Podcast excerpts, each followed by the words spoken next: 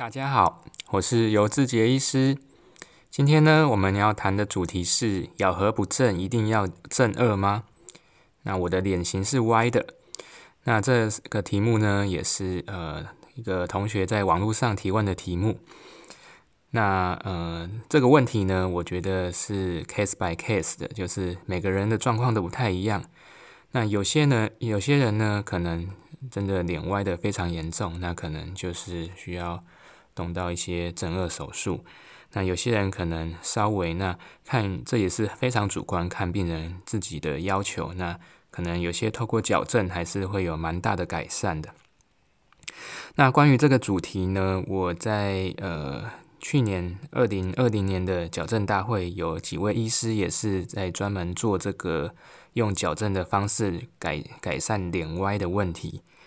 那呃我们。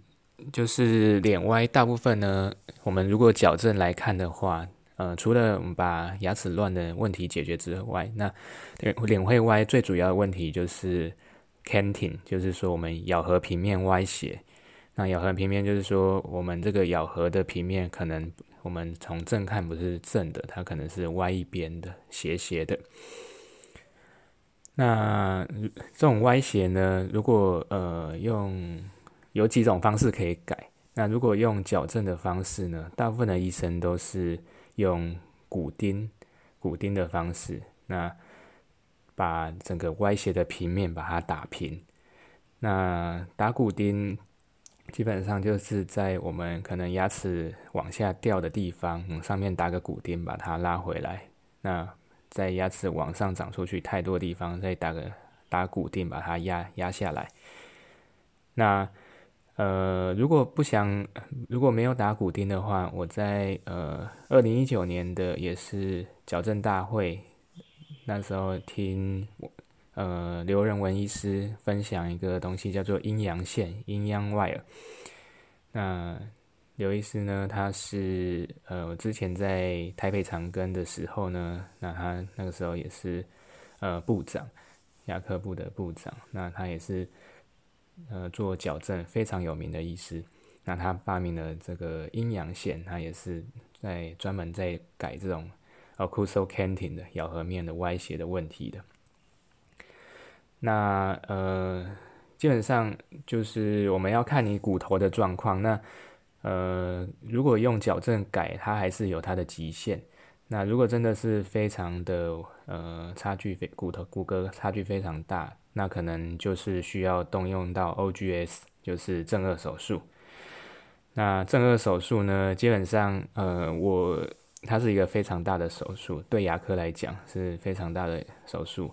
那呃，我知道大部分人可能听到正颚手术的价钱就会觉得哇是天价。不过就是我所知道，在国外开这个正颚手术的刀，不管是在美国或者是香港都是要上百万的，那在台湾呢，呃的价钱都是都是可能是呃国外的半价，所以嗯台湾在做正颌手术这一块呢，我觉得 case 的量就是案例非常的多，然后技术也非常的好。那我之前在长庚的时候，呃长庚也是做正颌手术非常有名的医院。那很多都是国外来做正颌手术的病人，很多会从香港来啊，或者是其他国家来做正颌手术。那呃，正颌手术呢，大呃大部分人可能不知道到底是在做什么。那呃，我稍微来呃介绍一下。那如果你有在，比如说有脸歪的问题呢，我们大概就是医生会帮你检查，就是说大概有几个。呃，我们在三度空间，可能就是上下前后左右的歪，还有就是我们要看旋转的歪。那旋转可能有点像开飞机，那开飞机都要知道 pitch、弱跟弱，还有要。那 pitch 呢，它这个方向就是我们矢状面的方向，那有点像你点头的时候这种上下的这种转动是 pitch。那弱呢，就是有点像呃，你看正面的时候它。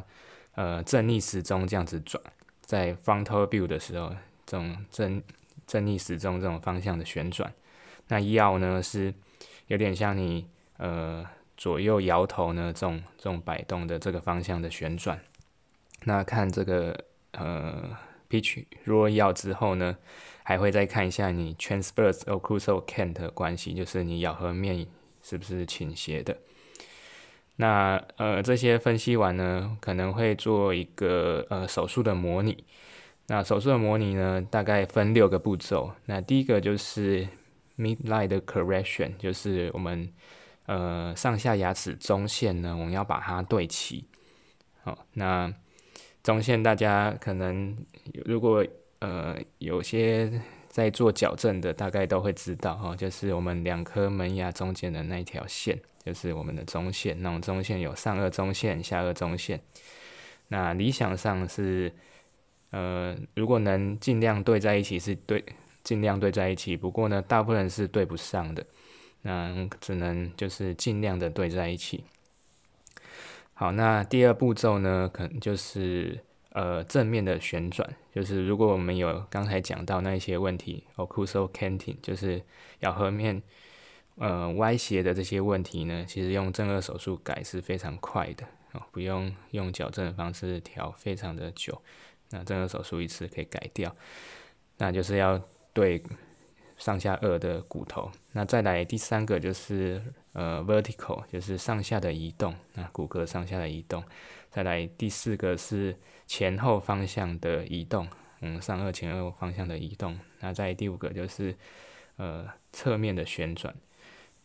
哦，那最后一个就是左右的旋转。那医生呢就是会做这些呃评估还有模拟。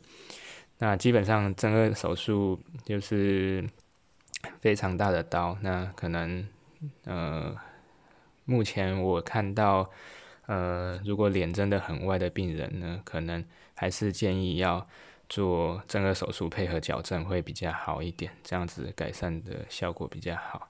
那单靠矫正也是会非常的辛苦。那如果真的不想做正颚手术的话，也是可以。考量看看，就是用矫正的方式改，不过效果有限。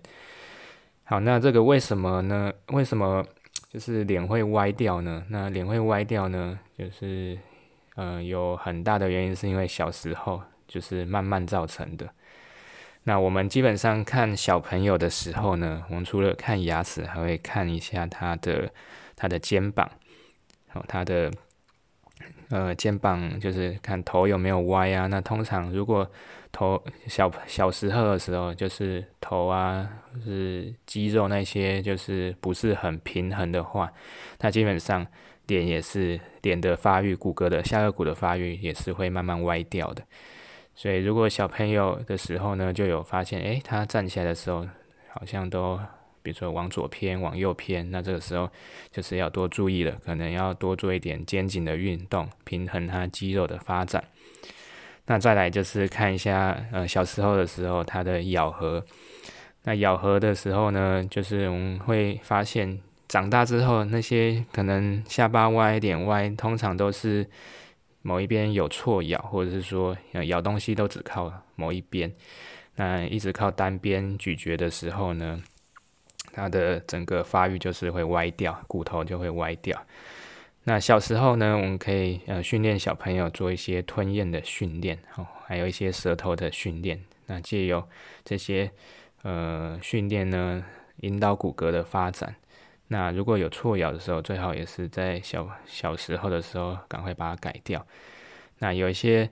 呃，不良的习惯也要戒掉，像是呃，比如说喜欢咬铅笔啊、吸手指啊，这些都是会让牙齿排列不整，就是最后慢慢影响到咬合，然后影响到骨骼发育，然后骨骼骨头长歪掉这样子。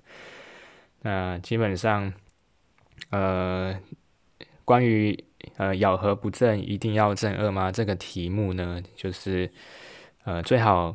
每个因为每个人状况都不太一样，所以最好还是给有经验的医生评估。那基本上，呃，如果是我目前想到的是，如果咬合不不正要正颚这种状况，通常都是可能咬合片平面歪斜。那咬合平面歪斜呢，我们要改的方式，如果用矫正的话，可能就是打骨钉啊，或是用阴阳线啊，或是呃，如果比较严重的话，可能要做整个手术。好，那今天的分享到这边，希望有帮助到这位同学，谢谢大家。